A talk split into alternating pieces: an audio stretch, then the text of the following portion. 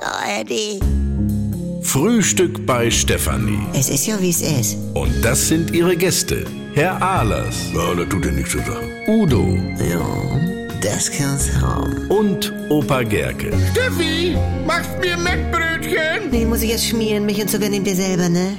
Ich mach mir Sorgen um Rocky. Er nimmt seine Schnarchschiene nicht an. Also, was ist der denn für ein Quatsch? Er schnarche gar nicht. Ja, jetzt ja auch nicht. Jetzt ist er ja nur an Dämmern wegen Erschöpfung, weil er nachts nicht in Tiefschlaf kommt.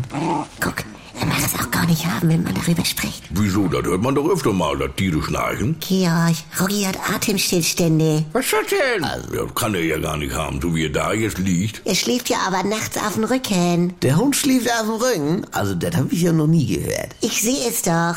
Dann hat er manchmal alle Pfoten so hoch und Ja. der Kopf knickt nach hinten so ab. Sag mal, Dr. Bremi sagt auch, das ist außergewöhnlich. ja, der muss ihn mal auf die Seite rollen. Georg, den schnappt er ja sofort. Ich mache es nicht mehr. Nein, nein. Dr. Bremi sagt, Rocky braucht eine Schnarchschiene.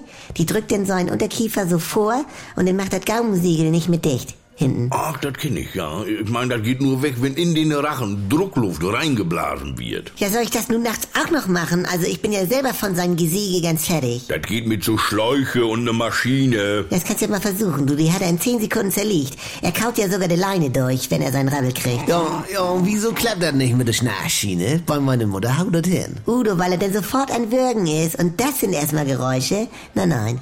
Mit so einer Schiene ist Hoffnung und Malz verloren.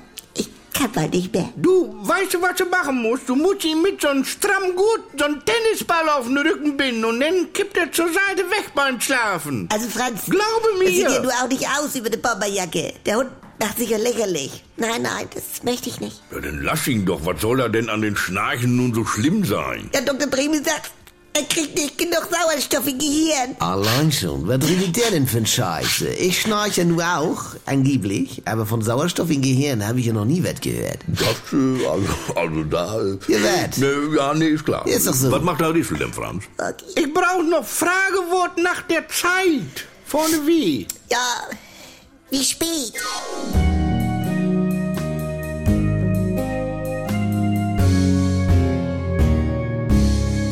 Hallihallo, allein schon.